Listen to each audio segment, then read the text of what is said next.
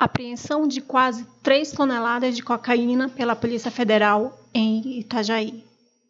A Polícia Federal apreendeu em Itajaí cerca de 2,8 toneladas de cocaína. A instituição, representada pelo GPI e NEPOM, recebeu o apoio da Marinha do Brasil para realizar a apreensão. Segundo informações preliminares, a droga estaria em uma embarcação pesqueira e tinha como destino a costa da África. A droga estava escondida debaixo de sacos de gelo usados para conservar o peixe. A tripulação recebeu voz de prisão pelo crime de tráfico internacional de drogas Todos permanecem à disposição da Justiça Federal de Itajaí.